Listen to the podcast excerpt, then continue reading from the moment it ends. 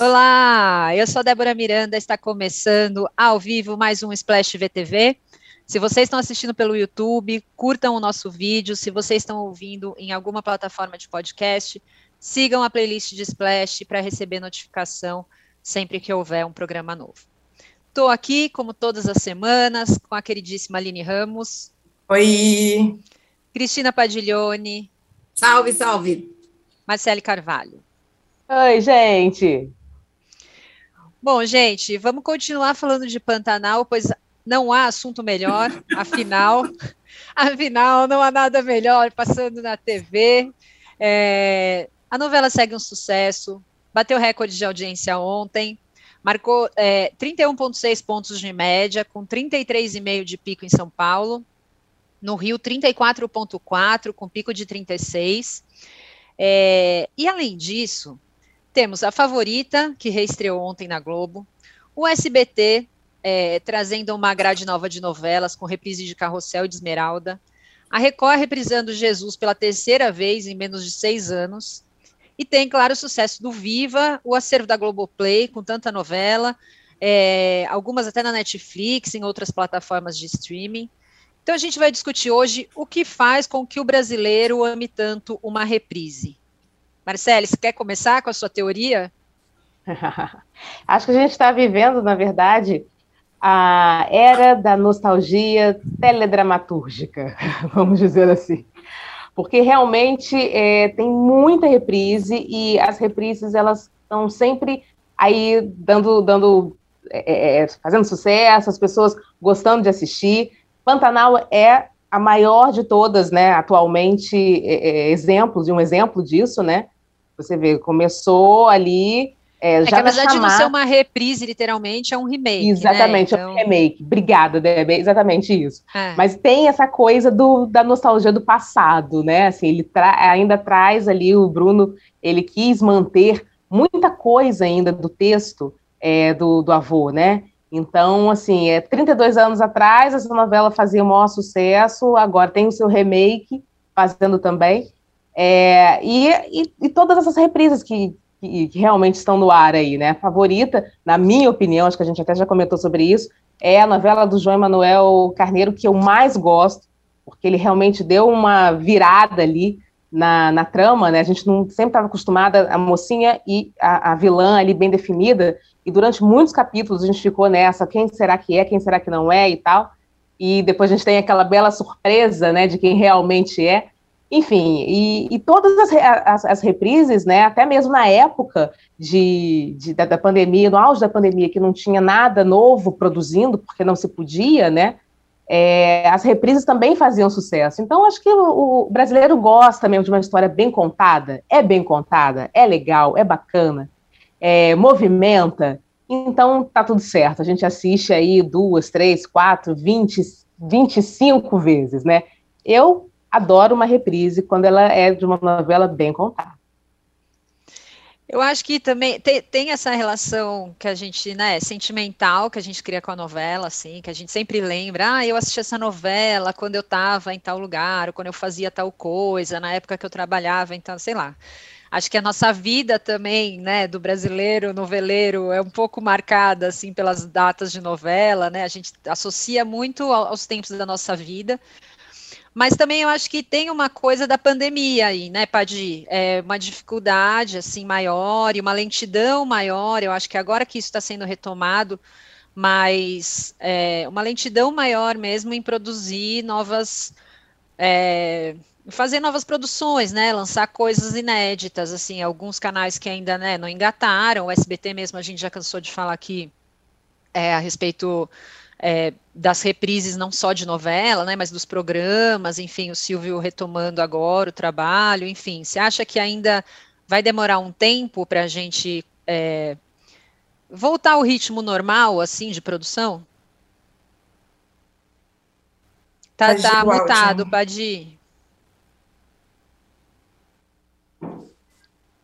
Oi, me ouvem? Ah, é, sim. É, eu acho que é, agora, nesse momento, a gente tem uma percepção de que as coisas voltaram já ao normal, porque, por exemplo, a novela da Glória Pérez, que é uma novela das nove, prevista para outubro, ainda está no momento de escalação de elenco, foi definida há pouquíssimo tempo. Isso me fez é, perceber que eles já retomaram um ritmo de quase de instantaneidade, né? Que para eles é o quê? Três meses de antecedência, de prazo para conseguir botar uma produção nova no ar. Então eles eh, vão começar a gravar, acho que em junho, julho, que é bem, bem já dentro da normalidade de antes. Isso a gente está falando da Globo, que tem três produções no ar. Vamos lembrar que abriu mão de uma delas, que era a Malhação. Então, eles aumentaram a produção para o Globoplay e diminuíram a produção na emissora e abriram uma vaga a mais para reprise, né? Hoje a gente tem dois, vale a pena ver de novo na tela. Por que, que a Globo faz isso, na minha percepção? Porque o SBT começou com essa onda de reprise antes da pandemia. Então, o SBT lotou a tarde de novela mexicana antiga, e algumas brasileiras, mas baseadas na, na, naquele padrão mexicano mais maniqueísta, mais direto e tal, e funcionou muito bem. E aí a Record, que tinha um programa, de, né, que era o programa da tarde, não sei das quantas, do Brito Júnior, viu que estava gastando dinheiro com uma produção inédita diária e que estava muitas vezes perdendo para uma novela antiga do SBT, passou também a ter suas reprises. E aí a Globo, nessa história toda, acabou seguindo esse modelo. Para mim, é muito mais relacionado à questão do custo-benefício, né? Para que, que a gente vai gastar se a gente tem uma audiência boa com uma novela antiga, do que com a pandemia. A pandemia, claro que acendeu, favoreceu isso, porque tornou as produções inéditas mais vagarosas e porque pegou muita gente em casa disposta a ver qualquer coisa que chegasse pela televisão, né? É, mas funciona, o fato é que funciona. Os caras gastam pouquíssimo dinheiro, botam uma coisa antiga no ar, pagam uma miséria para reprise para atores e, e roteiristas, no caso das brasileiras, e alguns reclamam que nem recebem, né? E tá lá, tá dando resultado. É isso, é composição de caixa mesmo para mim. A gente perguntou nas redes de Splash, é, assim como o Pantanal, que outra novela mereceria um remake? Eu vou ler para vocês aqui as, as respostas. É, o Ellison Nasce e a Ana 71 Lúcia apontaram Chica da Silva.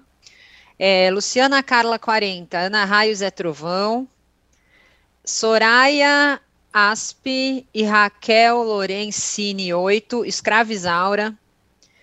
É, Adri Matoso 7 e a Soraya voltou de novo aqui, ó, no Rock Santeiro. Ah, eu amo Rock Santeiro, gente. É, Raquel Lorenzini de novo, Estúpido Cupido. Ah você tá vendo? Os noveleiros, eles têm vários, não conseguem votar em uma só. Vai, vai, vai, vai coloca já as três, quatro favoritas. É, Beatriz FG91, Rei do Gado. É, Menle, já passou da hora de termos um remake de 4x4, com Larissa Manoela Rafavite de Raí. Raí Babalu. Ai, gente, eu gostei dessa ideia. Angélica CRD, 4x4 também. Assisti pela primeira vez no Viva e os temas continuam temporais. Marcé, é, Aline, que não falou ainda, vamos lá. Aline, que, que novela para você mereceria uma reprise? Você tem suas favoritas? Eu, eu acho que essa pergunta era mais fácil para Marcele, que ela com certeza. Já tem 19 na cabeça ali, né? Exato. Porque eu. Porque eu, eu penso assim, eu, o que eu penso não é nem necessariamente ah, a melhor novela, é a novela que eu gostei quando era criança, de alguma forma, e me marcou de alguma forma, então eu quero rever uma história que eu nem lembro necessariamente como aconteceu, que eu acho que é Terra Nostra. Que foi super emocionante, era uma coisa assim que parecia avassaladora, né? E eu penso, como que seria retratado hoje, né? Como fariam esse esse remake, né? E, e, eu acho que esse é o ponto, né, que a Marcele tocou na questão da nostalgia. A nostalgia, ela não só está nas novelas, acho que é, é, é importante a gente lembrar que existe um cenário, né, no, no audiovisual como um todo, nas produções de séries, nas produções de filmes, que recorre o tempo todo para o passado, justamente porque a gente tende a achar que o que estava no passado é melhor do que o que está no presente, porque vai ficando ali a memória totalmente positiva de nossa, foi incrível, mas não lembra dos dias que estava na frente da televisão e sentiu uma certa raiva ou não gostou de, de, de algum detalhe. Então, isso pega muito, é muito fácil, porque é um lugar confortável, né? Então, acho que quando tem o remake, quando tem repri, as reprises, é, você se conecta com algo que você já conhece. E você se conectando com algo que você já conhece, você pensa assim: bom, eu já sei onde isso daqui vai chegar, que é o que está acontecendo com o Pantanal. Né? As, quem já assistiu sabe que não vai ter nenhuma novidade, nada a ver. Assim, algo, um, um final totalmente inesperado. Então, eu, eu, eu, vejo muito dessa forma, assim, por isso que a gente acaba escolhendo as que a gente mais gosta, né? Para a história do qual que, qual que a gente vai fazer o remake. Vai ser, ah, eu gostei tanto daquela que eu quero ter, ter essa emoção de novo. Eu me lembrei, eu me, não, só para só citar agora o Midnight in Paris, do Woody Allen, que é isso, assim, é uma eterna volta ao passado, né? O cara volta para um passado que ele mal conheceu, e aí ele encontra pessoas que gostavam mais de 20 anos antes daquela época, assim, existe realmente isso. E acho que tem um pouco essa segurança de as pessoas saberem como as coisas vão terminar, já que tudo tem surpreendido a gente de uma maneira nem sempre positiva no noticiário de verdade. Mas também, mas também Desculpa, tem uma coisinha. Marcele, só, só, uma coisa rapidinha aqui. A Liv está tá destacando aqui, é, lembrando que vários estudos apontam que em tempos de crise as pessoas tendem a buscar histórias, músicas, sensações familiares. Acho que tem um pouco desse sentimento de acolhimento que a Aline falou, né? Sim. Exatamente, também tem isso. Mas pode Mas falar, ia... Má, desculpa. Nada, o que eu ia pontuar é o seguinte, também tem o outro lado, né? Aquele lado do que você gostou tanto, tanto, tanto, é, e vão fazer algum remake, né? Mais, é óbvio, mais pro lado do remake, né? É, e você fica com aquele medo é, de macularem ali aquilo que para você é tão, isso. digamos, sagrado. Porque isso aconteceu comigo quando teve essa história do Pantanal, né? Eu fiquei com dois pés atrás, eu fiquei morrendo de medo do que, eles iam fazer com o Pantanal, porque para mim tá num lugar assim altamente sagrado. E realmente, assim, na, na chamada eu já começou a cair, a cair por terra todo o meu temor, porque eu estava vendo que aquilo dali é, ia ter justamente a energia do que, do que passou para mim há 32 anos atrás, né? E muito mais, né? Então aí eu fiquei mais tranquila, digamos assim. Não é isso, dá muito medo de estragarem também a novela que você gostava, né? Assim, é. pô, já gostava dela, daquele ator, daquele outro, blá blá blá. Não, mas e se fizerem um remake e estragarem tudo para mim, né? Então também tem esse sentimento de um pouco assim de receio. E eu acho até por isso eles tomaram tanto cuidado com o Pantanal, né? A gente estava até conversando aqui antes de entrar no ar, como todas as pessoas, qualquer ator que aparece na tela, ator, atriz, é, a Aline falou até os animais, né? Mas é. todo mundo que entra na frente daquela câmera é perfeito. Não importa se é uma pequena participação, se é um figurantezinho ali, se é um ator de mais destaque. Assim, eles fizeram uma seleção de elenco que foi muito, muito, muito, muito porreta, né? Então, assim, acho que é, acho que eles também talvez tivessem esse receio, né?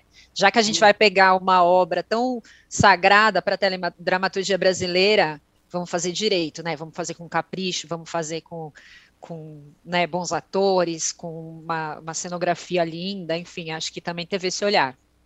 Agora, uma coisa que eu me lembrei também é que quando a gente estava conversando sobre essa pauta e vocês disseram, não, o Carrossel também vai voltar. Eu mais que rapidamente me animei muito achando que era o Carrossel original mexicano, que foi o que eu assisti, né? Porque o outro, enfim, eu já não, não tinha mais. Não que exista isso assim, mas eu não tinha nem mais tempo nem idade muito para ver Carrossel. E eu fiquei super animada, ah, Carrossel e tal. E a gente conversou um pouco, eu queria que a Padir falasse um pouco sobre isso também, das reprises de novelas infantis, né, Padir? Porque são é, também são, são novelas que têm uma vida, eu acho que até mais longa, porque vão pegando uma audiência cíclica ali, né? Novo. Exatamente isso, né? O, o, o as novelas é, infantis estão agora na Netflix, são um sucesso, provavelmente de uma geração que não viu no SBT. É, e, e, elas estão ali naquele lugar ainda, né, preservado de um programa para crianças que não tem publicidade.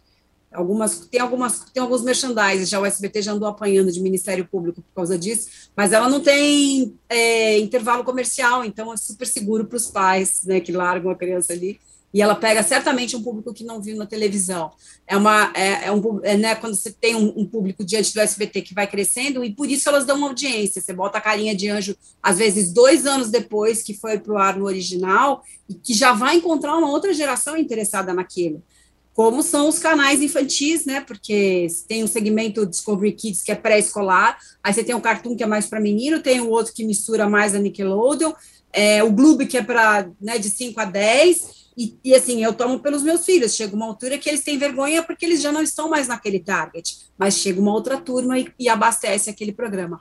E as crianças amam as reprises muito mais do que nós. É, tem alguns estudos que mostram que eles adoram saber o que vai acontecer na cena seguinte que tem a ver também com essa segurança de, né, de encontrar um lugar que eles já conhecem. Por isso eles assistem 100 vezes ao mesmo filme. Então tem a ver com isso também. É uma grande cartada do SBT que achou esse nicho. E demorou também, né? Porque teve o carrossel lá de, dos anos 90, é, que era original mexicana com a professorinha Helena. A professorinha Helena veio para o Brasil, subiu a rampa com o Collor, era uma loucura, né? era uma febre. E eles demoraram para fazer, é, eles demoraram para fazer um remake, uma versão nacional disso, né, com atores brasileiros e tal. É, mas eu acho que eles engataram, acharam um nicho muito bom por isso, é um público cíclico.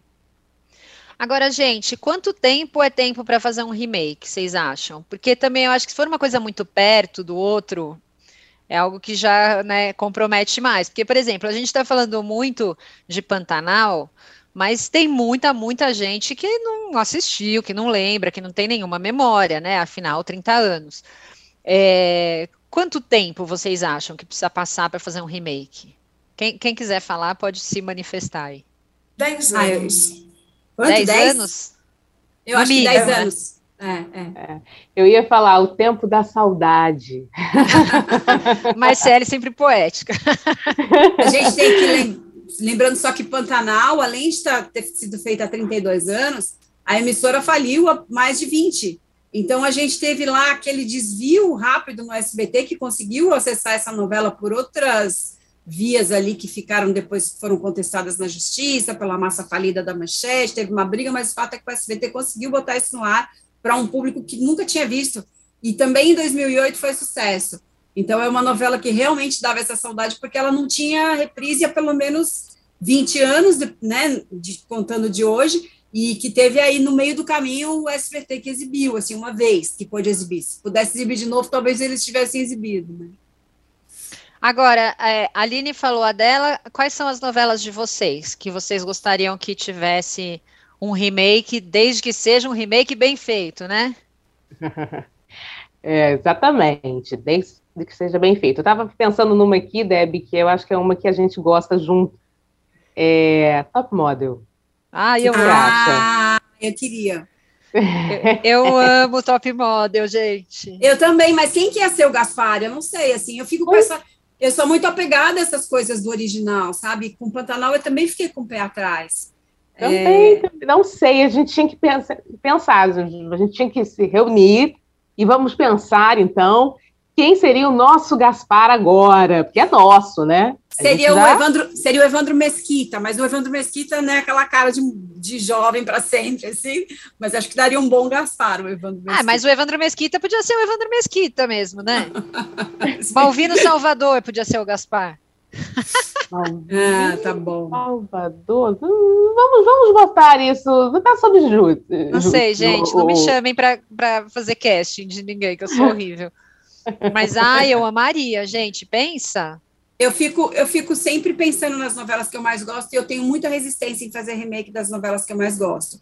Mas eu, quando o Gilberto Braga é, morreu, eu soube que ele tinha um projeto de refazer Brilhante, que é uma novela que eu não lembro muito bem. É, eu assim lembro da, da, polêmica do cabelo da Vera Fischer, que fizeram um, um, um cacheado, e ela sempre com aquele cabelo escorrido, então deu um, deu uma controvérsia, porque mexeram no cabelo da Vera, não sei o que. Então, mas a novela, eu soube só quando ele fez o projeto, é, parece que sofreu muita sanção de censura, que ainda, que ainda tinha ali um resquício de censura antes da Constituição, entre o, entre o primeiro presidente civil e, e, e a Constituição, ainda teve um resquício de censura para as emissoras ali, e a novela sofreu várias sanções, e ele queria refazer Brilhante como a versão original, sem essas sanções. Eu fiquei curiosa de saber como é que seria isso. Mas, sei lá, assim, na minha, na minha. Alguém falou Estúpido Cupido. Estúpido Cupido é uma novela bem datada, né? Ela teria que ser feita mesmo com aquela cara de anos 70 e tal. Eu não sei se funcionaria. É, e a minha, eu tenho uma, ainda tenho uma resistência em fazer, fiquei receosa com Éramos Seis, que fizeram recentemente, foi maravilhoso também, foi muito bem feito. Enfim, é, 4x4 citaram aqui, acho que não precisava necessariamente ser a, Maria, a Larissa Manoela e o Rafa Witt de Raíba Balu, né? Mas é uma novela, já, já passou 10, já passou, com certeza, já deve ter passado 20, né? De quando é? Acho que 94? Não lembro quando é, deixa eu dar uma pesquisada. A Aline assistiu? Vamos, vamos medir pela Aline. Não, ah, mas, mas, mas, enfim, não... Eu não era uma criança necessariamente noveleira, então a, a, acho que meus pais não, não me deixavam assistir muitas novelas. Eu, eu, eu não, sou, não sou tão parâmetro aí. Mas o que eu queria comentar... Aline? Ah, eu, ah, eu, não, eu não, não sei necessariamente, mas assim, eu não. Não, porque eu tô lembrando da, da, mãe do Chico que não deixava ele ver Pantanal, né? Mas aí tudo bem, era uma novela mais densa e tal, né? Mas é, enfim, é, tudo bem. Enfim, é que os meus pais não eram noveleiros, também tem essa questão de costume. Eu, mas o que eu queria falar, é que eu acho que o, o, medo que vocês colocaram de ter um remake de uma novela que gosta muito, lembra muito o medo que as pessoas têm quando vão adaptar um livro, né, para filme ou para série justamente porque fica, ah, tem que ser fiel à história, e aí tem muita coisa assim que a galera sofre muito, né? Porque ah, não está igual ao livro. Então, acho que pode ser um pouco semelhante, né? Um remake que mude muito a história, o pessoal vai ficar nervoso mesmo. Ó, estão lembrando aqui 94 mesmo, 4x4. Era muito legal também. É... Bom, vamos, vamos, já que Pantanal bateu recorde, ontem. Queria saber de vocês aí, né, o que tá achando, é, o que, que, pode melhorar, se tem alguma coisa que pode melhorar, o que a gente está esperando as próximas semanas. Eu estava conversando aqui com a Marcele, a gente estava no maior kikiki aqui antes de vocês chegarem, e a gente falando do, do, da volta do Irandira ali, como, né, o José Lucas de nada, é José ou João? José. José. José Lucas de nada, enfim, que foi esplêndido ontem, maravilhosa, e como o capítulo de ontem também foi cheio de emoção e tudo. Queria que vocês falassem um pouquinho de Pantanal. Marcele, começa aí.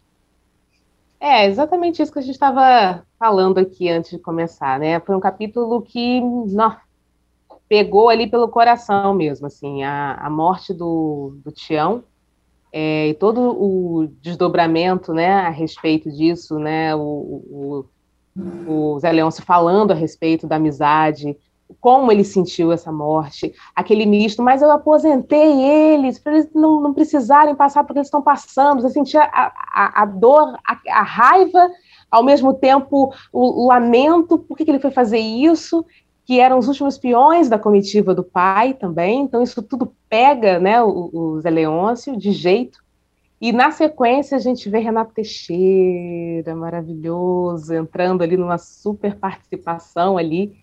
É, ele, que na vida real é pai do ator que fez o, o Kim, né? E ele entra como Kim mais velho, e todo, toda a tristeza dele também, e logo depois a gente fica sabendo que a tristeza o levou, digamos assim, para o lado do seu amigo Tião. Enfim, foi um capítulo realmente muito, muito coração. A chegada, a gente estava falando, né, Débora, a chegada do, do Irandir, assim, é outra pessoa. É outra pessoa. Você não vê nenhum resquício, nada, a não ser, obviamente, né, aparência, vamos dizer assim, mas de interpretação do que ele fez com, com o velho Juventino, né? Então entra para dar um fôlego, mais um fôlego, né, para essa novela que já está tão, tão, todo mundo já está tão apegado a ela, né? É, e essa expectativa de saber quando que Zé Lucas vai dar com os costados lá no, no, no Pantanal, como vai ser essa recepção, né? Mais um filho do Zé Leôncio e mais um filho que chega de uma forma muito especial, porque é a cara do velho Juventino, que é justamente o pai que ele espera, né? O Zé Leôncio espera esse pai chegar e de uma certa forma ele chega na figura de um filho. Então, assim, tem muita coisa aí para a gente ainda chorar, principalmente eu, né, que choro, choro, não paro de chorar, e ontem foi um prato cheio para mim, para verter minhas lágrimas, mas tem muita coisa ainda para a gente poder tocar nosso coração aí em Pantanal. A Di, você se emocionou também? Sim, o Irandir é sempre um presentão, né? Uma coisa assim, vou usar aquele clichê de ator quando fala que é um presente do é. autor. O Irandir é um presente para o telespectador, assim. Mas eu queria destacar, já, porque a Marcele já até já falou tudo mesmo, eu, eu super assino embaixo. Queria destacar também a é, Isabel Teixeira. Ontem foi um capítulo em tributo à família Teixeira, porque a gente teve a participação do Renato, o flashback da, do personagem quando jovem vivido pelo Chico Teixeira, e Isabel, que deu um show que está maravilhosa, assim, a maneira como ela, a, a, postura física dela, né, a humilhação dessa mulher e a, a subserviência dela ao marido é uma coisa altamente educativa no sentido de que você olha e fica constrangido de ver uma situação dessa. Eu espero que os homens se comportem ainda como o Tenório possam ter essa sensação também, porque às vezes a gente acha que o recado está indo para a pessoa que deveria entender e não vai. Mas, assim, está sendo feito de uma maneira que é para chegar no coração dessas pessoas e amolecer é, o machismo, é, colocar a mulher num outro patamar, e ela está fazendo uma performance brilhante, assim, brilhante. Cada capítulo ela me surpreende mais. Ontem ela cedeu aos, ao material de maquiagem da filha, é, é ajudada pela filha nessa, nessa tarefa e ela, quando vai ao encontro do marido, ele está lá roncando e acaba falando o nome da outra, enfim, o capítulo termina desse jeito. Mas é, mais do que essa situação, a performance dela me encanta muito mesmo, muito. Eu queria destacar e aplaudir. Eu também acho ela esplêndida. Exatamente. E você, Aline? O, é, Padir, eu só queria colocar assim: se os tenórios da vida não estão recebendo recado, que as Marias Bruacas que tem por aí Isso. recebam e façam o mesmo que ela vai fazer né, mais para frente na novela. Que a gente fica, pelo menos um dos lados vai, vai prestar atenção aí. Mas é, eu também. É isso, não tem muito o que falar, vou, vou, vou ser repetitiva é, sobre o Irandir é um algo que ele é um acontecimento dentro de Pantanal. Ele chega e parece que para tudo, e todo mundo que está assistindo só fala dele e vira aquela coisa e, e prende na televisão, é, é, é incrível, né? E, e, é muito bom ver é, atores e atrizes que, que tem muita qualidade. Eu acho que isso também dá um certo orgulho, né? Que a gente pensa, pô, isso é uma produção brasileira, né? A gente está assistindo algo feito totalmente no Brasil por atores brasileiros incríveis. E, e, é, e é muito interessante porque não importa o personagem que ele faça, ele poderia fazer um personagem que fosse odioso. A gente amar, porque é uhum. é tão bom que a gente vai amar ver a, aquilo acontecendo, né? Então, tanto, tanto que ele já arrumou ali um, um, um, não uma briga, né, mas uma questão, porque foi provocado, e, e, e, você já ficou, nossa, mas isso ele já, já lembra o, o, o avô, que também era desse jeito, e, e, várias questões foram vindo, né? E aí, a única coisa sobre o, o, capítulo de ontem, que eu senti falta, mas é que assim, ah, não é algo que prejudica a história, nada demais. É que quando a gente recebe né, a notícia de que o, o, o Tião e depois o, o, o Kim morrem, a gente não viu eles desde a primeira fase, né? Então é algo que passou aí a segunda fase sem, sem, sem eles aparecerem, sem muita lembrança de que eles existiam, e aí surge com um impacto muito grande. Aí você se questiona, pô, mas por que, que o Zé Leôncio está tão impactado? Nem falava, né? nem, nem aparecia, por que, que tinha essa importância toda?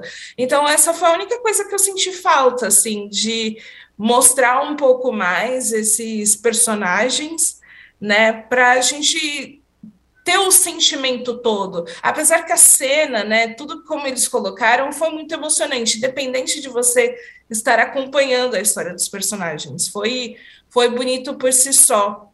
E isso é algo que é a segunda semana, né, que a gente tem uma cena musical, né, muito grande na segunda-feira, que aí a gente chega aqui na terça-feira falando sobre. E aí me chama também a atenção como o Pantanal consegue incluir esses momentos musicais que não incomodam, porque eles fazem parte do roteiro, porque eles fazem parte da história. Não é algo que foi encaixado ali de qualquer jeito. E é até engraçado porque a sensação é que até o final de Pantanal todo mundo vai saber de cor Cavalo Preto. Cavalo Preto, é. é. Alguém disse isso no Twitter ontem, que Glee devia estar morrendo de inveja de Pantanal, porque consegue encaixar várias músicas que fazem parte do roteiro e que não parecem perder a organicidade da novela. É muito bom. Bom, gente, vamos encerrar Pantanal por hoje. É, chegou um momento difícil aqui, que é a minha despedida. É, depois de, enfim, desde o programa 1 aqui participando do Splash VTV, que antes era o UOL VTV, é, mas é, tem outros projetos que eu preciso abraçar aqui no UOL, tem outras coisas que eu estou precisando, às quais eu estou precisando me dedicar, então fiz essa opção com muita dor no coração, com alguma tristeza, mas também com um sentimento de muita muita felicidade de deixar aqui minhas três companheiras maravilhosas. Marcele vai assumir agora a lojinha, vai cuidar do programa, vai é, passar a apresentar. E, enfim, me chamem sempre, foi um prazer gigante, inenarrável, como dizia o Chico, tantas pessoas né, que já passaram aqui com a gente. Mas me chamem para voltar a palpitar, defender o futebol na TV, enfim, tudo que vocês precisarem, estou sempre aqui. Queria deixar um beijo, agradecer, agradecer nossos ouvintes, as pessoas que sempre participaram, escreveram para a gente, que sempre foram tão gentis comigo e acho que com todos nós. E é isso, deixo um beijo gigante. É, já vou sair agora, mas a gente vai trocar de canal e a Marcele volta no comando, tá bom? Beijos mil. Debs, obrigada. Tchau, gente. Tchau.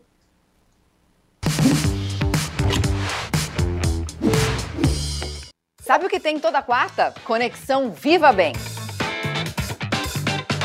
Na terceira temporada, eu recebo convidados maravilhosos aqui no estúdio, celebridades e especialistas de diversas áreas, para a gente desbravar juntos aqueles temas que deixam todo mundo cheio de dúvidas. Quem você é não é só o seu corpo, né? Corpo, saúde mental, alimentação, bem-estar, sexualidade. Não se comparar, se olhar no espelho, dizer, olha, você é linda. Tudo de um jeito super leve e descomplicado. Não tem como você ser pleno o tempo inteiro e estar tá em paz o tempo inteiro, até porque a nossa rotina, o dia a dia, ele te puxa para isso. E nessa temporada, a gente ainda derruba mitos. Para mim é um mito.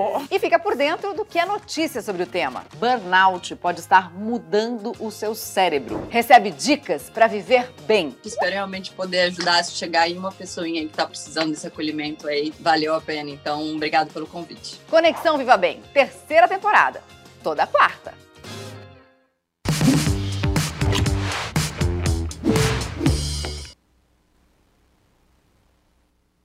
Oi, gente, voltamos.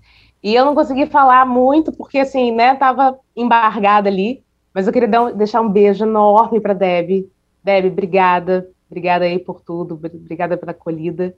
Vou tentar fazer jus aí a essa função tão incrível que você comandou tão bem. Com as minhas queridas Aline e Cristina Padiglione. Meus amores, vamos, vamos continuar então? E vamos continuar falando a respeito de um assunto que a gente gosta também, né? Que é reality show. O BBB, ele terminou tem algumas semanas, né? E deixou aquele saldo meio, né, de uma edição meio morna. E a nossa expectativa era que os próximos, né, que era a, a, Power Couple, e no limite fossem dar uma esquentada, né, uma eletrizada, mas parece que não é muito o que está acontecendo. É, eu queria saber da, da Aline, o que você acha que está acontecendo, Aline? Por que, que o público parece que está assim, meio, meio cansado, desanimado, né, com essas edições desses dois novos né, reality shows? Olha, eu acho que não é necessariamente um desânimo, é mais que as atenções, o foco de atenção ficou dividido. Né? Antes a gente estava muito acostumado em viver o BBB como uma questão nacional, que você vai na feira, as pessoas falam, encontra a família no domingo, esse é o assunto. E aí agora, com o Power Cup, o No Limite, não tem essa febre, mas tem a sua audiência. E eu, eu vejo muito, tanto no Limite, como Power Couple, como reality shows de nicho, né? Que não necessariamente tem muita audiência, mas tem o seu apelo, tem o seu público, né, fiel, que, que, que comenta muito. Porque é muito engraçado, existe uma bolha no Twitter que fala muito de Power Couple, uma que fala muito de No Limite, outra que está falando muito de túnel do amor. Então é muito o momento em que as pessoas buscam, né? É, meio que o, o seu clube, né? Ah, onde tem gente assistindo mesmo que eu e que eu posso comentar. E eu acho que isso a gente pode até ver com olhos negativos, todo, todo é, esse esfriamento, né? Mas eu vejo de uma maneira positiva. Significa que é, a televisão brasileira, tanto aberta como fechada, está produzindo reality shows diferentes e aí cada um está se desenvolvendo ali dentro da sua, da sua proposta, né? Então significa que a gente tem uma maior diversidade e mais produções. Então, eu, eu, eu, vejo, eu costumo ser otimista nesses assuntos, então eu vejo com bons olhos, assim. Talvez as coisas fiquem mais quentes, né? A gente tenha mais assunto, assim, dominando é, uma, com uma conversa geral com a chegada da Fazenda, mas aí vai demorar alguns meses. É, e isso que você falou é muito, muito sintomático mesmo, porque a gente tem uma, uma pergunta aqui, inclusive mandado para a gente pela Adri Matoso 7, que é exatamente o que você falou a respeito de, de, de nichos, né, no, no Twitter, porque ela pergunta assim, por que o Power Couple não consegue ter números bons em audiência se bomba nas redes? É exatamente o que você falou, né? É, e é muito curioso que a Record usa muito bem as redes sociais para promover os seus reality shows. Na verdade, toda a sua programação, a Record está ali pensando muito no Twitter, justamente porque o Twitter não é a maior rede social, que tem, é uma das menores, inclusive, de usuários, mas que consegue fazer muito barulho e consegue pautar né, as outras e de despertar o um interesse. Então, não é à toa que existe a Galisteu está apresentando, tanto o Power Couple como a, a Fazenda, e está falando, ah, estamos em primeiro lugar no Twitter, né? Tem as hashtags, então eles trabalham muito com isso para poder ser uma estratégia, acho que também para trazer público, né? No sentido, ah, tá todo mundo falando nas redes sociais, então vou assistir também. Exatamente. Agora, Padi, hoje é, estreia Masterchef né, na Band. Você acha que pode dar uma agitada aí no gênero reality show? É, você acha que ainda tem fôlego, que o Masterchef ainda tem fôlego para pegar, né, para cooptar lá o público, para a gente sentar na frente da TV e assistir a esse game de culinária? Eu acho que tem, é, eu acho que os, os, o, o, Diego Gebel, que era diretor de o diretor artístico da Band, adorava falar que não é um reality, é um talent show, né? Se define o The Voice, o Masterchef, o próprio reality do Claude, também é culinário. Esses programas todos ele botava nessa categoria de talent show. Então, só, só que é uma competição, então tem esse tom de reality, mas é uma competição ali num cenário montado, então é realmente mais é, é menos reality e mais show, né? e do que os outros, de confinamento e tal. Então, ele, ele, ele pega o comportamento das pessoas só ampação. O que interessa é a competência da pessoa para se organizar, para apresentar um prato, para pegar os ingredientes. As pessoas amam isso. Eu tenho é, uma percepção de que os talents de comida, como é o caso do Claude na, na Globo, é, como é que é o nome do, do, programa? É Mestre do Sabor, né? É. O, o programa não é um dos, dos mais bombados de audiência, mas ele esse, esse segmento tem muito o apelo é, para anunciante, porque as pessoas no meio de uma crise, a última coisa que elas deixam de fazer é comer. Né? Elas, é, é tudo pode ser supérfluo, mas a comida é a, é o bem sagrado que fica. E os anunciantes de comida continuam funcionando melhor do que outros segmentos industriais e têm interesse em patrocinar esses programas.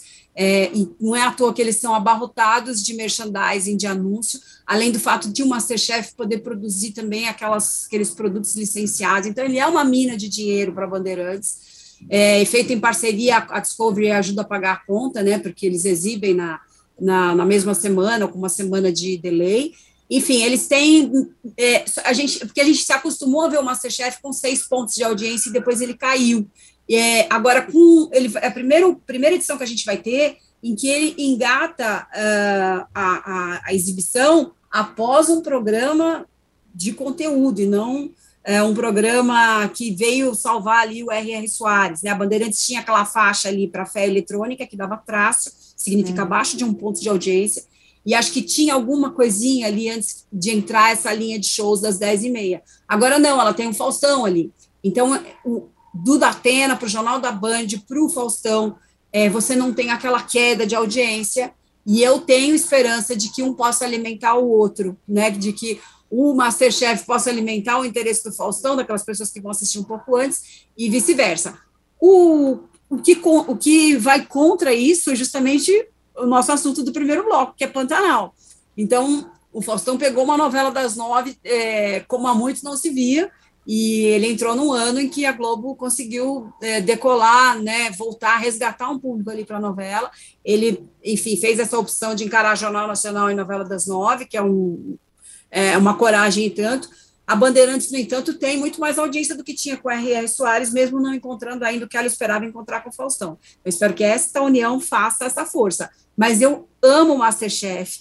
É, eu acho que ele cativa pessoas que gostam ou não de comer e que gostam ou não de cozinhar, porque tem esse fascínio sobre a comida. Quer dizer, gostar de comer todo mundo gosta, mas às vezes você não, não tem aquele apreço por aquela elaboração da comida, mas acho que o Master também não tropeça muito na empáfia. Eu acho que o programa do Claude tem muito mais coisas que você olha e desiste de fazer, né? Os caras vão fazer espuma, redução de não sei o quê, e no Masterchef é mais vida real. Isso coloca as pessoas mais ali. Se não me engano, essa é uma temporada de amadores também, o que aproxima muito é, o público interessado em cozinhar disso.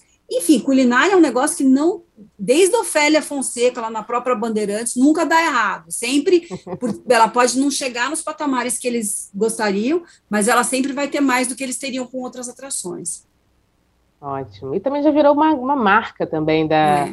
da Band também, né? Sim. Fala de Masterchef, pode não, não, não ter mais aquele sucesso, aquela audiência, que no início todo mundo falava de Masterchef, né? Tinha Sim. time, né? Pessoas torciam. E parece Sim. que foi arrefecendo um pouco, né? Não deixando de ter a sua qualidade.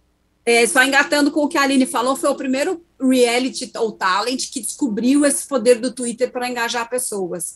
No caso da audiência da Band, que era pequenininha nesse horário, fez muita diferença. A Bandeirantes fez um acordo já de cara com o Twitter e o programa, de modo que o programa parecia que era ao vivo, e não era, né? Era uma coisa pré, só a final que era ao vivo, e que era, era parcialmente gravada, inclusive. Você tinha essa sensação de estar ao vivo porque tinha aquelas mensagens do Twitter, tinha ação dentro do Twitter que levava para o Masterchef, era genial. Tem que lembrar disso, foi o primeiro programa que conseguiu fazer isso com êxito. Porque a televisão até então achava que o, Twitter podia ser um inimigo, né? aquela coisa de levar uhum. conteúdo, vai se aproveitar do meu conteúdo para ganhar público e, e, comercial, e não é isso, assim, é um lava a mão do outro aí, né? Exatamente. Agora vamos fazer aquele giro que a gente gosta também tanto, que é o giro pelos canais, né? Saber das novidades dos outros, das outras emissoras. É, a Aline traz para gente a estratégia do SBT para bater a hora da venenosa da Record. Virou uma pedra no sapato do SBT, como tinha virado também a pedra no sapato da Globo. É, qual é essa saída que o dono do baú é, é encontrou, Aline, para poder ver se consegue jogar para escanteio essa. É, para poder virar esse jogo, né? Então, Marcela, é muito interessante que essa estratégia que, a, que o SBT adotou né, para bater de frente com a Hora da Venenosa, Balanço Geral, é a mesma estratégia da Globo e que dialoga também com o nosso primeiro bloco, né, que é a estratégia de meter novela na grade de programação. Então, ontem, né, é, estreou essa nova grade de, de novelas, são três novelas que vão ao ar a partir do meio-dia, que é Carrossel, Esmeralda e Paixão, Paixões de Gavilanes. E, e, essa nova aposta parece com a da Globo, que acabou né, a, a, faixa ali do video show e que depois teve Se Joga e que virou o quê? Reprise do Crave Rosa. Né? Então, é o ponto de que, pô, se deu certo né, para a Globo, por que, que a gente não tenta também. Então, acho que isso é interessante, né? Ver um pouco que a gente sempre fala muito de audiência. É, parece sempre que a Globo está muito bem estabelecida, que não tem ameaça. Isso nos mostra que a Globo já esteve ameaçada em um determinado horário e o SBT está se mexendo. Acho isso, isso bacana, né? De alguma forma. Está tentando né, com, ser mais competitivo. Então, vamos ver aí quem, quem vence essa queda de braço entre a fofoca e a novela infantil, que é a faixa do meio-dia. Novela, sempre a novela. Então, Padia, agora a Padia traz para gente também uma novidade, que é o primeiro longo original do streaming Paramount Max. É isso? Paramount Max? Paramount Mais, é o Paramount Plus. Paramount vai. Mais. É, mais. É, que se chama Vai Dar Nada. A comédia ela é de Guilherme Arraes e de Jorge Furtado e fala sobre pequenas corrupções do dia a dia. Queria que você falasse um pouquinho mais a respeito desse tema, Padir. É, e se já estreou, se, se, o povo já pode assistir, se já está aí na tela. Sim, é, chega, eu acho que na verdade chega amanhã, acho que era dia 18, é porque eu acabei assistindo antes, mas é, entre hoje e amanhã desembarca na Paramount Mais ou Paramount Plus o primeiro longa-metragem brasileiro, e mais brasileiro impossível, né? Porque o Guel Arraes e o Jorge Furtado formam uma dupla de décadas na TV Globo às vezes juntos, às vezes fazendo projetos é, solo, mas é, é uma, uma, um par que funciona muito bem é, nas telas. Eles fizeram agora, recentemente, filmaram uma versão de Grande Sertão Veredas, que eu estou louca para ver, mas esse daí já é para a Globo. E, eles, e esse filme na, na, na, Paramount, ele é uma comédia despretensiosa, ele não tem uma cara de comédia Globo Filmes mas ele tem um, ele tem recados e um, ele tem, ele tem nas entrelinhas, não tão nas entrelinhas assim, ele tem diálogos muito precisos para é, ajudar a gente a refletir sobre as pequenas corrupções do dia a dia, uma história que se passa num, num, desmanche de um ferro velho, é, tem uma policial envolvida nisso, que é a Catiuxa Canoro, é, que dá uma leveza a essa questão, né? Mas tudo, todas as corrupções do dia a dia tem uma leveza no filme é, que não são para a gente imitar, mas que são para a gente repensar, e tem uma punição, para dar um spoiler aqui, que as coisas não ficam como, como parecem, né, do, entre os mais espertos. O Rafael Infante participa da, da comédia, mas ela tem um protagonismo negro, com o Cauê Campos, é, tem também uh, a Jéssica Barbosa e a Fernanda Teixeira, além da Catiuxa que eu citei do Rafael. Mas, assim, o protagonismo é negro e é feminino, né? A direção, Ana Luísa Azevedo está na direção com o Jorge Furtado, e o texto é do Jorge Furtado e do Guel Arraes. mas os diálogos são muito preciosos, assim, então, de repente, você vê na boca do Rafael Infante essa coisa assim, mas o que é dentro da lei, doutora? Dentro da lei é um campo muito extenso, nós somos um país de florestas, então ele começa a enrolar aquilo de uma maneira que você fala, caramba, como as pessoas praticam as coisas no dia a dia como se não fosse nada, né, um documento de carro que pode ser tirado aqui e ali, uma moto que foi apreendida porque estava sem documento, é, essas, essas historinhas todas estão embutidas nessa mania de a gente que é uma coisa né, do Zé Carioca, né, ou do Zé, Lady Gerson, de levar vantagem em tudo. E a gente achava que elas estavam em queda, ou em desuso, ou em, infelizmente não estão, assim, a gente tem que ficar atento para perceber que quando você critica os políticos, eles não vieram de Marte, eles vieram da sociedade e está entre nós. Então, assim, tem esse, tem esse tom que parece muito reflexivo, que é reflexivo, mas ele está embutido num filme de entretenimento muito bom. Então, recomendo e acho que é despretensioso mesmo com, e por isso funciona. Bacana. Bom, eu trago para vocês é, um programa que estreou no sábado da, na Rede TV, com Operação Cupido, que foi é apresentado pela Luciana Gimenez. É um, é um programa de, de namoro na TV, digamos assim, né? porque é de uma forma inusitada, tem um pretendente que tem que escolher, né, ou melhor, tem um candidato que tem que escolher uh, o pretendente através das dicas, que é a família, que, né, três, três famílias, né, é, vão dar dicas das suas, dos seus candidatos ali, e, uh, e, e, a pessoa tem que escolher ali quem, com quem ela ficaria através só dessas dicas que são dicas culinárias, são dicas de figurino, é, e a pessoa tem que escolher quem vai sair do programa ali, se vai sair de mão dada, se vai sair namorando, se vai ter um date, digamos ali. É, nada muito novo, né, desses programas de, de namoro que a gente é, já assistiu, e tem aí aos montes, né, mas, assim, é curioso ver a Luciana Gimenez numa outra situação que não só ali apresentadora, né, do Super Pop e tal. É, ela tenta fazer várias né, é, é gracinhas ali com a, com a, família, com o próprio candidato. No final das contas, nesse episódio, que foi o primeiro episódio, o rapaz saiu para ter o date né, com, com a moça, é, mas ainda está precisando de um, de um fôlego ali. A sensação que eu tenho é que se fosse o Mion apresentando, já estava na cabeça, sabe? Porque está precisando realmente de alguma coisa que movimente ali, que dê energia, sabe? A Luciana até tenta, mas é muito polida sabe? Assim, muito, muito ainda apresentadora do Super Pop. Acho que ela tinha que se soltar um pouco mais, assim. Mas é, é, é uma opção ali para a Rede TV, no horário das seis e meia, todo sábado. Quem quiser conferir, é, chega a ser divertido, viu? Bom, agora vamos ali para o nosso melhores e piores da semana. Começando com os melhores. Aline, qual que é o seu melhor da semana? Olha, para surpresa de ninguém, o meu melhor é Irandir em Pantanal. É, é isso, foi surpreendente, foi gostoso de assistir, é, fez o tempo na frente da televisão passar muito rápido, né? Então, a chegada dele, para mim, já tudo que tinha de melhor antes na televisão, ele superou. Essa é a verdade. Irandir superou tudo que tinha antes. E, e, foi incrível, enfim, ansiosa pelo outros dias melhores que ele vai nos proporcionar em Pantanal. Padir, minha querida. Então, a gente está muito contaminado por Pantanal. Também não consegui pensar em nada que não fosse Pantanal, porque eu fiquei. É, vou voltar à tecla da Isabel Teixeira, para mim é o melhor da semana essa é o melhor da semana que vem né, na, na, na esteira de outras de outras sequências dela.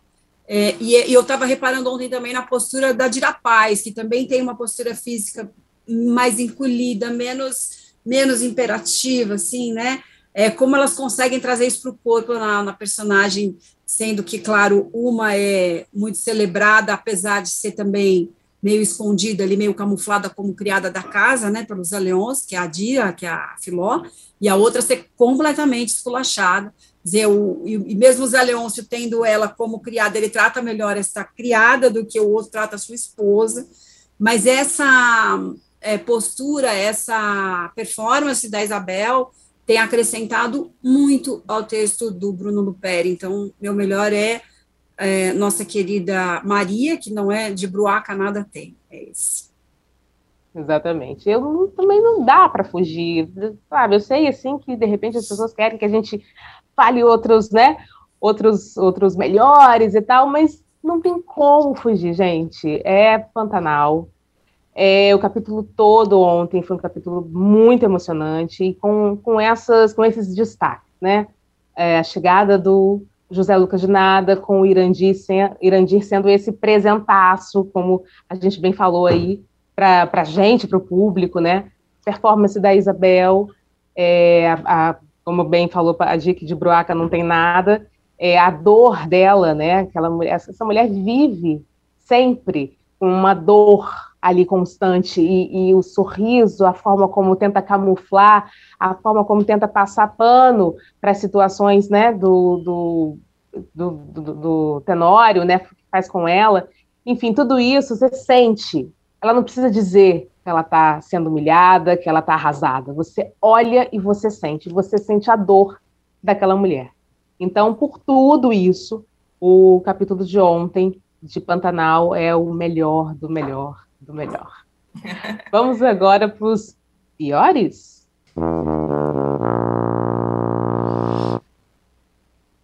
Diga lá, Aline. Bom, é, Teve um, uma situação no final de semana em Power, Power Couple que me incomodou muito, né? É, enfim, eles sempre têm no domingo o que chamam de quebra-power, em que tem ali a, é a versão jogo da discórdia, né? Só que sempre um pouco mais intenso. Teve ali muita briga, só que no meio da, da, das discussões, que são normal do, do Power Couple, é, teve uma participante, a Andrea, que falou dos remédios, dos ansiolíticos que a Brenda tomava. Não só ela, o Naim, seu esposo, também, de, em diversos momentos, utilizou a doença da Brenda né, para ofendê-la. E, e, isso a gente chama de psicofobia. E, e, isso foi muito forte, foi muito intenso, né? A Brenda ela sofre com ansiedade generalizada e essa não é a primeira vez que a gente vê num reality da Record. Na verdade, os cinco últimos teve casos assim. E acho que esse é o tipo de situação que vale né, a direção do programa, a emissora interferir de algum modo, né? Porque psicofobia, além de tudo, é crime. Né? Então, tudo isso tem acontecido e a produção tem ficado de olhos fechados. Então, para mim, o pior é tanto o fato disso ter acontecido, da postura do, da André e do Naim, mas também o silêncio da Record perante o ocorrido. Verdade. Adi? Ah, o meu pior, na verdade, não é nem, né, não é responsabilidade de ninguém, a não ser do universo, mas eu vou registrar, vou aproveitar aqui para registrar meu profundo lamento pela partida precoce do Breno Silveira, que faleceu no sábado pela manhã, no primeiro dia de filmagens de Maria Vitória, que era um novo longa-metragem dele com Dona Fernanda Montenegro, o primeiro filme dele com ela, e as cenas eram referentes à infância da personagem, então a, Fernanda não estava lá, mas foi interior de Pernambuco, enfim.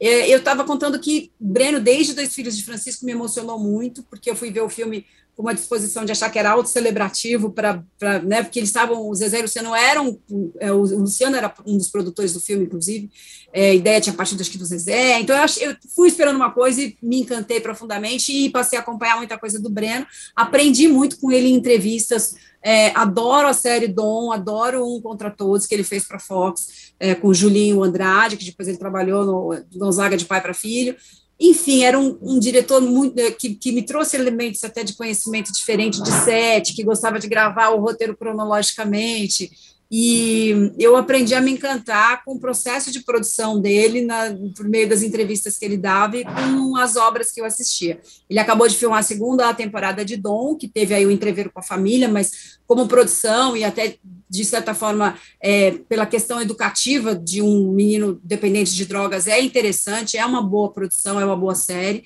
Então, ele tinha acabado de filmar e talvez acho que não, não tivesse finalizado ainda na pós-produção. Fica aqui, então, o meu luto, é, meu lamento. Realmente tomei um susto sábado pela partida do, do Breno Silveira aos 58 anos. Tinha muito projeto ainda para fazer.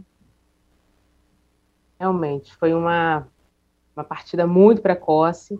E, como você bem disse, né, primeiro dia de filmagem de um novo projeto dele, que com certeza ia ser um projeto também tão vitorioso quanto os outros.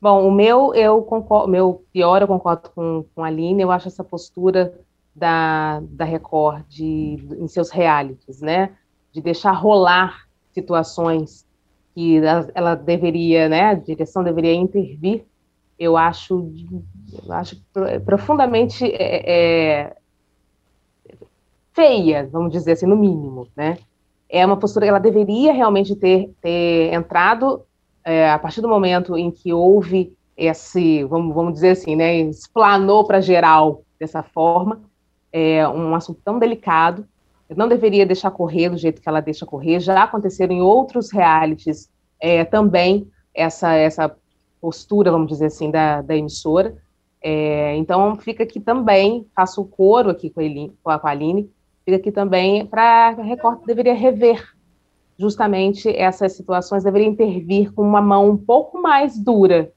quando acontecem situações como a que aconteceu nesse, nesse esse episódio lamentável. Bom, minha gente, a gente vai ficando por aqui nessa mais edição de Flash VTV. É, eu agradeço muito a participação de todas aí, né, que estão com a gente até agora. É, Terça-feira que vem estaremos nós novamente aqui. Beijo grande para Deb, querida Deb, e segurando a mão aí das minhas companheiras, Aline e Padi. Viu, gente? Tamo junto. Beijo.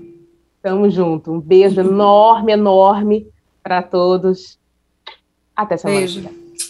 Até, tchauzinho. Tchau.